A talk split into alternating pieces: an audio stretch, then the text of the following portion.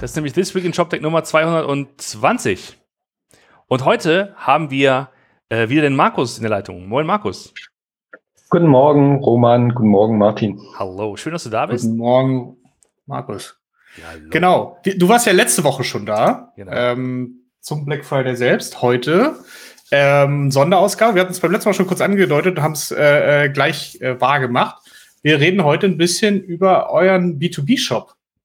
Nicht wahr? Aber bevor wir das machen, genau. reden wir jetzt über den Black Friday. Ja, müssen wir ja machen, ist ja sozusagen der Elefant im Raum. Ja.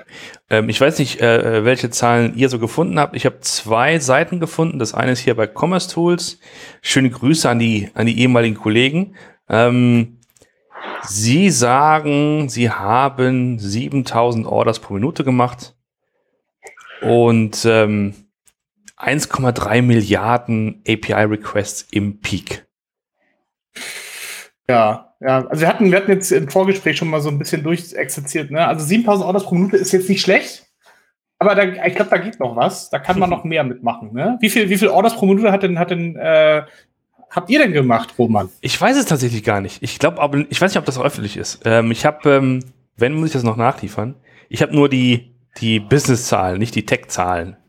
Ähm, genau, also Commerce hat übrigens Business-Zahlen 400 Millionen US-Dollar haben sie gemacht. Ne? Mhm. Ich weiß nicht genau, in welchem Zeitraum, ob das ja die ganze, ich glaube Black Friday, Cyber Monday, ne? glaube ich, die ganzen vier Tage. Genau. Ähm, aber meines Wissens gab es auch Gab es auch keine, keine großen Ausfälle, oder? Habt ihr was gehört? Äh, ich habe keine gesehen, nein, nein, nein. Ich habe, äh, es gab, glaube ich, eine ganz kurze äh, Status-Notification bei, also hatte ich, hatte ich bei Commerce Tools gesehen. Aber es war ganz früh am Morgen, da hat man wahrscheinlich noch mal, musste man noch mal kurz ein bisschen nachschärfen. Aber sonst äh, lief das relativ smooth durch. Ich habe von keinem anderen irgendwas gesehen, gehört oder so. Ähm, und wie man sieht, man ist ja offensichtlich einigermaßen happy drüber. Ja, Deswegen genau. kann man das ja, äh, kann man das ja so, so, so hier äh, postulieren. Richtig. Ähm, und das zweite, ja klar, die, die Shopify-Zahlen, ihr habt ja wieder vielleicht den, den, den, äh, den, den Dings gesehen, den, den Globus, wo wieder sozusagen, jetzt dreht es sich langsam, dann hat man die ganzen Orders gesehen und so, das war ganz wie Fernsehen. Und ähm, insgesamt 5,1 Milliarden Umsatz in, den, in der ganzen Zeit. Das ja. sind das ist dreimal Zalando 2019. Also schon ganz ordentlich. Ja. Und ist alles ruhig geblieben. Also hat sich keiner auch jetzt intern irgendwie großartig gemeldet, dass da irgendwas schiefgelaufen wäre. Und unser ähm, CTO JML hat tatsächlich noch zwei Tage vorher, vor dem Black Friday, ähm, Tobi Schlottke von OMR von Alpha, heißt der Alpha List, Alpha Podcast, der CTO-Podcast, ja, noch einen Podcast gegeben. Also ja. scheinbar war der so entspannt, dass er sich die Zeit für einen Podcast hat nehmen können. Ja, ich glaube, zwei Tage vorher musst du so entspannt sein, weil du musst ja schon äh, äh, zwölf Monate vorher quasi anfangen. Sonst hast du was falsch gemacht, genau. Markus, wie ist denn da genau. aus deiner Wahrnehmung das gelaufen? Also äh, bei euch äh, und, und generell? Ja, bei uns äh, hatten wir letzte Woche schon besprochen, war äh, nicht so der Fokus auf viel Sales. Wir haben Snack Week gemacht, wir haben eine ganz äh, interessante Aktion auf den Social Media Kampagnen gemacht. Für jeden Follower haben wir eine äh, eine Tiermahlzeit ans Tierheim gespendet und äh, haben quasi damit äh, auf uns aufmerksam gemacht. Aber ansonsten äh, läuft es bei uns auch sehr gut. Äh, wir haben jetzt äh, mit November den besten Monat ever äh, abgeschlossen okay. und darüber sind wir sehr froh. Cool. Ja, ja ganz stark. Schon, da sind wir schon mitten am Thema, weil wir hatten uns letztes Mal darüber unterhalten, ob du vielleicht mal so ein klein bisschen ähm, mehr im Detail über das sprechen kannst, was, ähm, was ihr was ihr baut, gebaut habt, was ihr euren Kunden präsentiert. Und deswegen gebe ich dir einfach erstmal die Control und du kannst einfach mal ein bisschen äh, deinen Screen sharen und äh, einfach mal ein, zwei Sachen zeigen, an denen du so arbeitest. Warte mal, geht der gerade so? Hervorragend, als ob wir es trainiert hätten. Wunderbar. Äh, ja, machen wir nicht, machen wir nie, machen wir nie. Ähm, genau, also äh, der Martin hat ja beim letzten Mal gesagt, äh, Odo, äh, die plakatieren ja gerade in Deutschland äh, Werbung als ERP-System. Äh, und ja. wir haben das schon seit sechs Jahren im Einsatz. Das ist der eine Use Case. Ähm, vielleicht kann ich ein bisschen was sagen. Äh, und der zweite Use Case, wo wir das jetzt ganz frisch haben, letzte Woche released, ist unser B2B-Shop.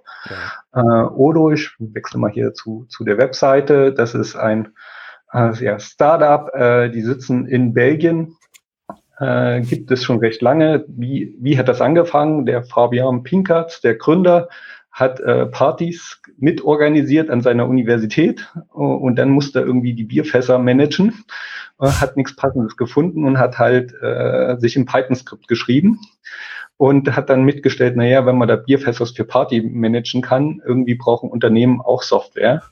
Und äh, jeder, der schon mal ERP-Projekte begleitet hat, äh, vieles draußen verspricht viel und ist dann großer Schmerz. Und daraus ist halt aus seinem Python-Skript als erstes Tiny ERP entstanden. Dann später ähm, haben sie sich umgenannt in Open ERP und seit vier Jahren heißt das Odo, äh, weil sie halt eine ja, Business App Suite für das ganze Unternehmen äh, sein wollen.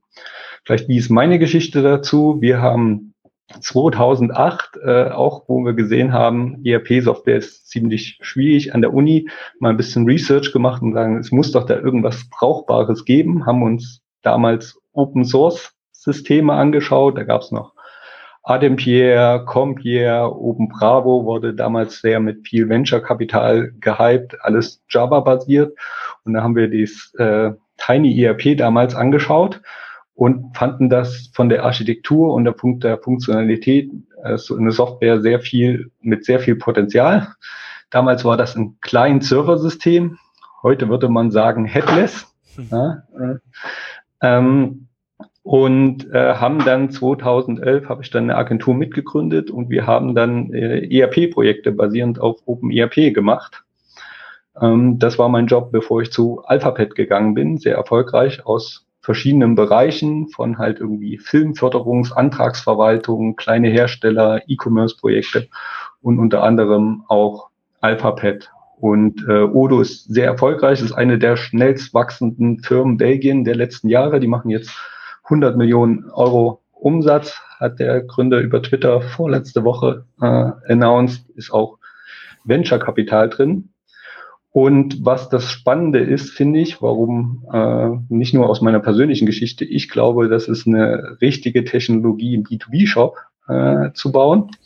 Äh, kann ich euch einmal zeigen. Also, wir haben. Kannst du vielleicht ganz kurz noch was zum, äh, zum, zum Pricing sagen? Also, wie, was, was bezahlt ihr da? Ja. Bei 100 Euro Millionen, 100 Millionen Euro Umsatz klingt jetzt ja nach nicht so wenig. Genau. Ähm, Genau, Sie haben äh, ein Shared Licensing Modell. Das, gibt, das heißt, es gibt eine Open Source Variante, die kannst du halt runterladen, äh, dir installieren. Und es gibt eine Enterprise Variante und du kannst das Ganze natürlich als äh, SaaS haben. Und die Enterprise Variante zahlst du quasi äh, in zwei Dimensionen. Einmal die Anzahl der Apps und die Anzahl der Nutzer, äh, die du hast.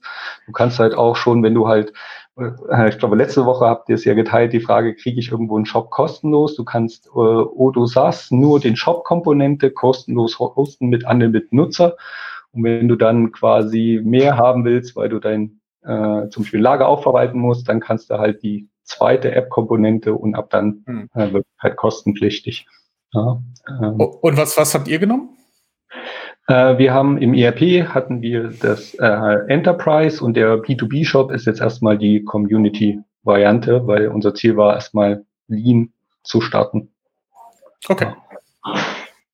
Genau, und vielleicht auch ähm, gestern ist es public live gegangen auf äh, odo.com, der Use Case von äh, unserem Schwester-Startup Keller Sports.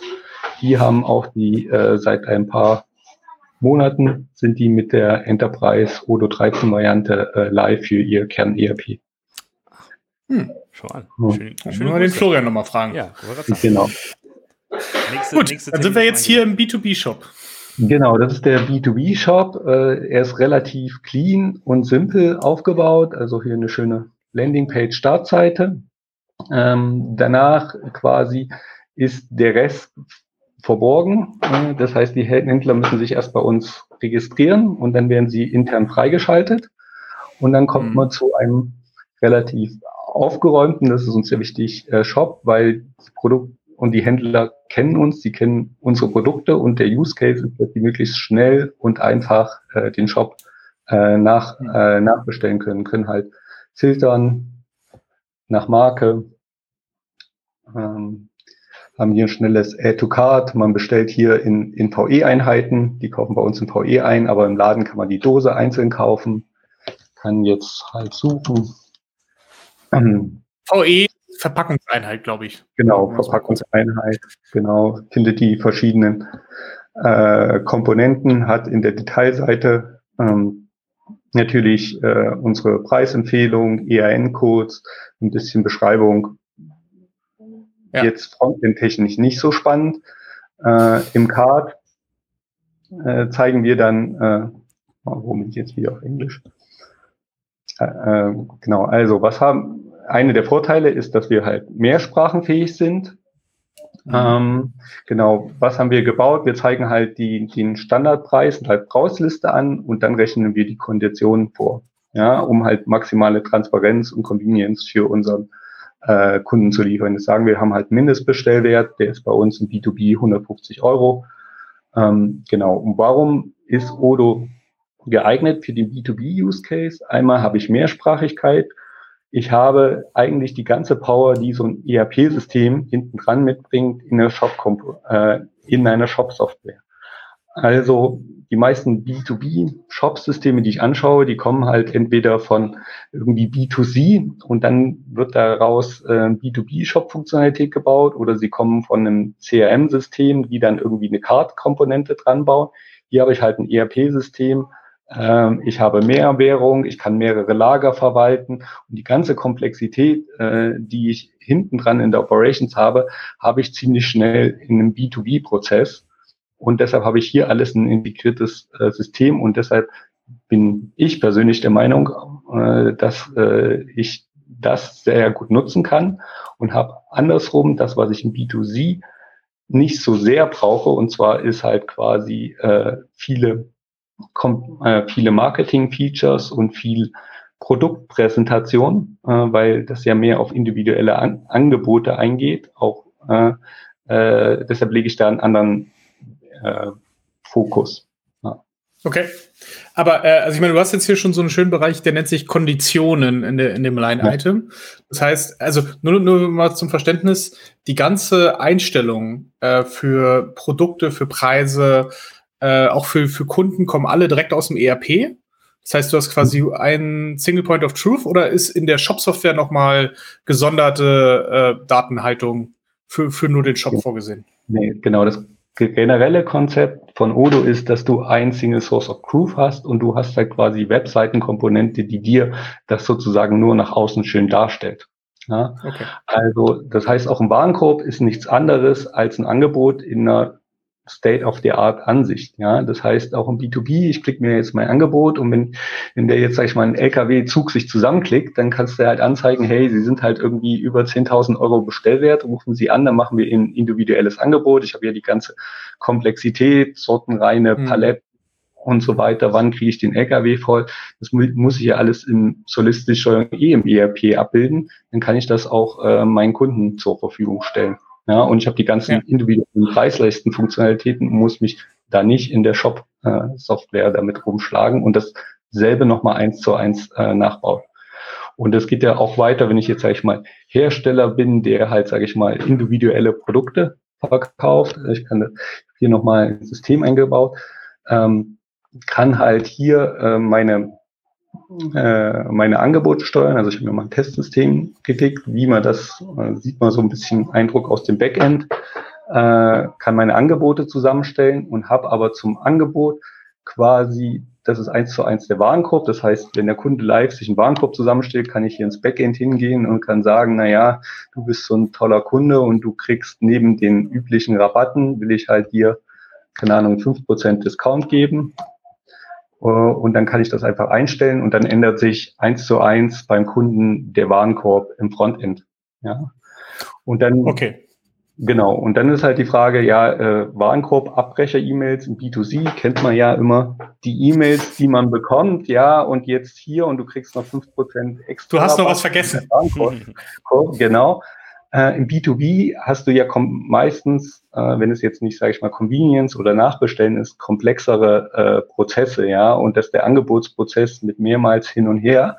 Und das kannst du halt einfach hier auch abbilden, dass es, äh, dass du das Angebot quasi in so einer Card-Komponente hast, ja, wo du sagst, hier ist dein, dein Angebot, ja, und dann hast du halt die Möglichkeit, äh, hier ein Angebot zusammenzustellen. Und was das Charmante ist, du kannst jetzt in deinem Angebot den Webseitenbilder verwenden. Also Odo hat halt so einen Landingpage-Editor.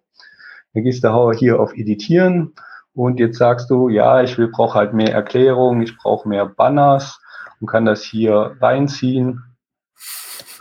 Ach, okay. Also du kannst dann quasi aus deinem, äh, aus genau. deinem Angebot eine Landingpage äh, machen, auf die man dann klicken kann und wo man dann ganz besondere Texte, Bilder, was auch immer hinterlegen kann. Genau, genau. Äh, optionale Produkte, Optionen, Konfigurationen. Ne, kannst du natürlich dann transparent gefragt, machen. Nutzt ihr das?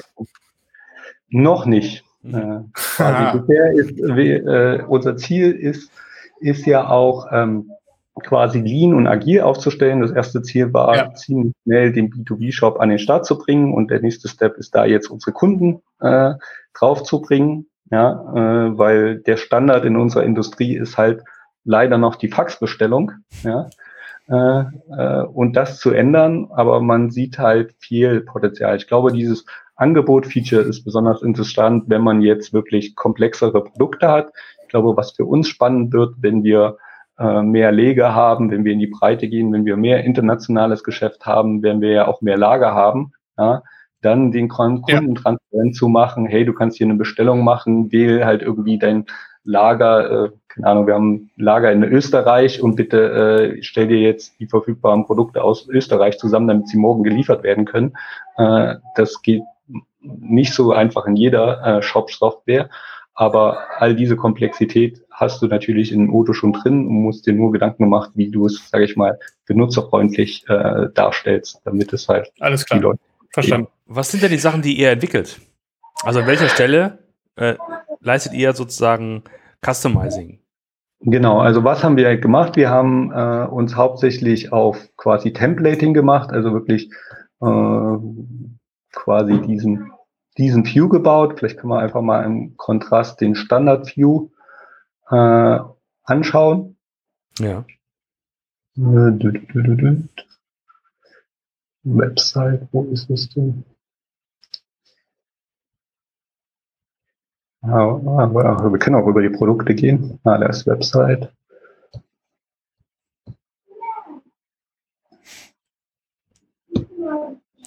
Oh, wow. Für die jetzt, die jetzt nur zuhören, ich glaube, ihr müsst euch tatsächlich ähm, den Stream mhm. gucken, das Video angucken. Äh, genau, das ist dann der Nachteil vom Podcast. Richtig, richtig genau. Das, äh, ja.